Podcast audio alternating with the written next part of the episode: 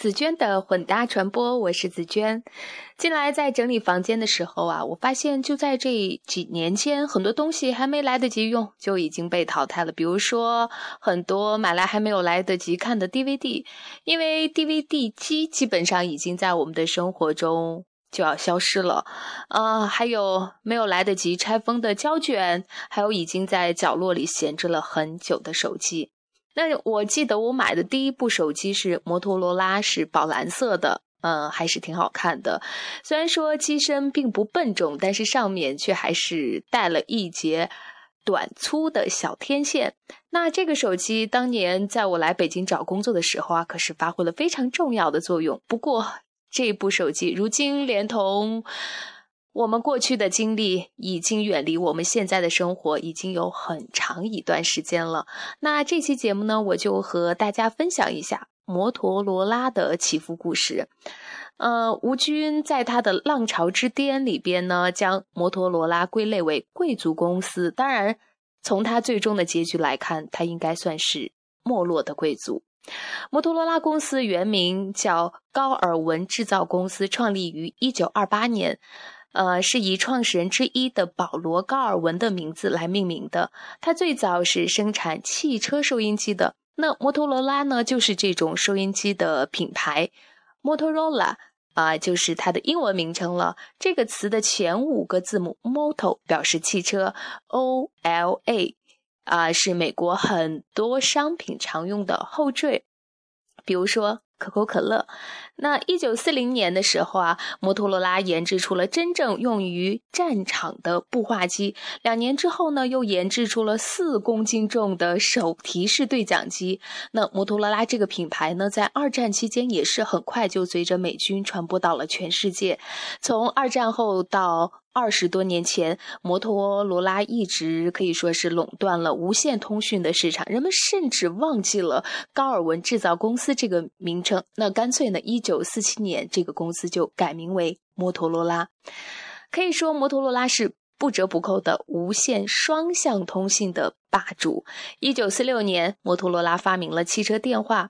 在由奥黛丽·赫本演的电影《龙凤配》当中啊，身为大公司董事长的 Linus 从纽约长岛家中出发，一上汽车他就通过汽车电话向他的员工下达指示。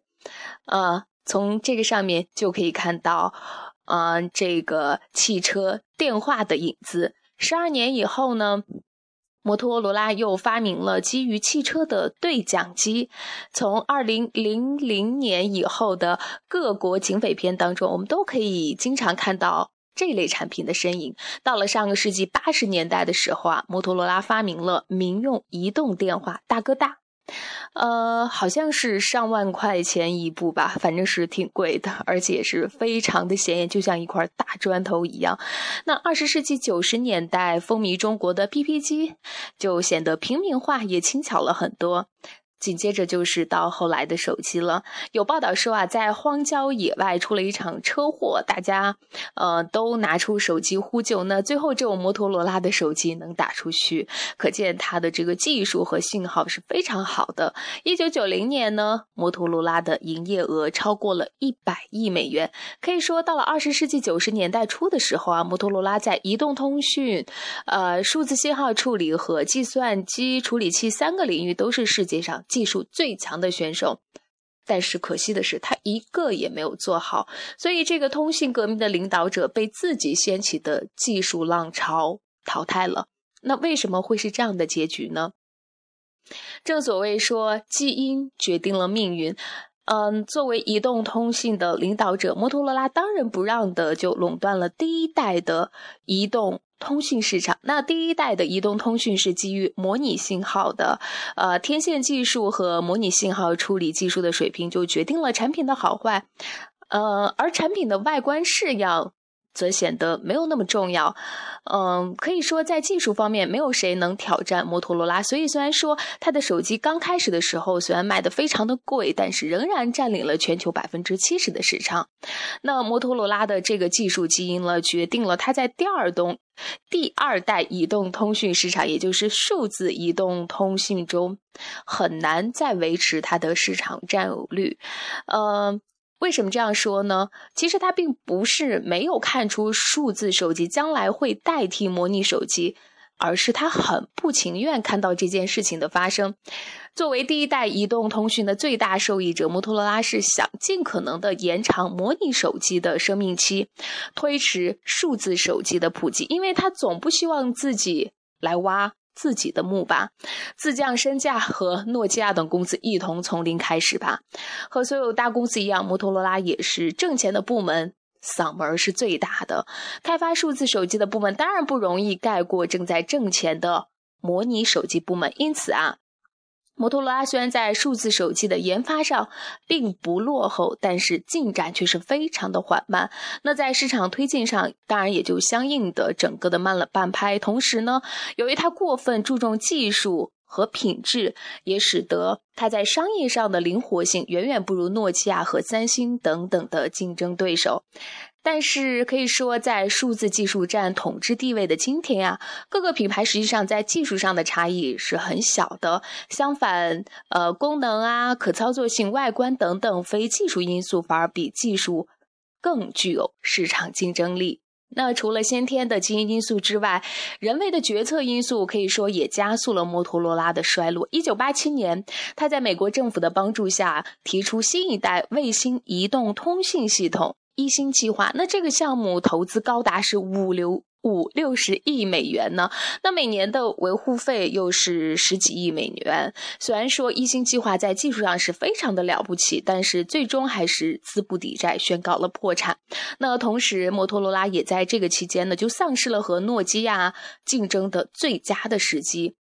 那呃，也被三星、呃 LG 等等当时兴起的电子公司抢走了部分的市场。那同时在计算机处理器的业务上，它还败给了英特尔；在数字信号处理器上，它是卖嗯败给了德州的仪器公司。那二零零一年，美国的这个网络泡沫破裂，这对本来已经开始走下坡路的摩托罗拉。摩托罗拉来说呢，更是雪上加霜啊！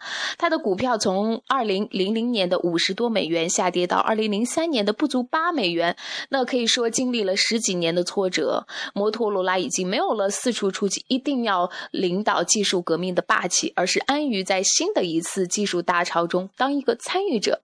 二零零九年，摩托罗拉推出了第一款安卓手机，但是很快就被三星超过了。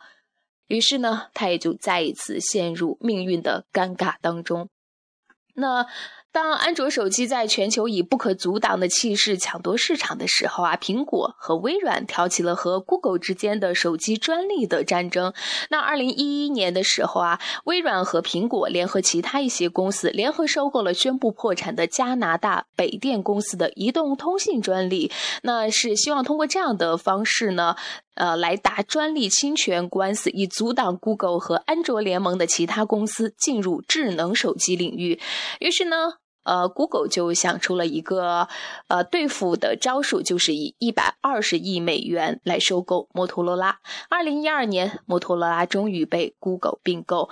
那虽然说摩托罗拉还是单独运营，但是作为一个独立的摩托罗拉移动公司，已经不复存在了。好吧，今天的分享就是这样，感谢你的收听，拜拜。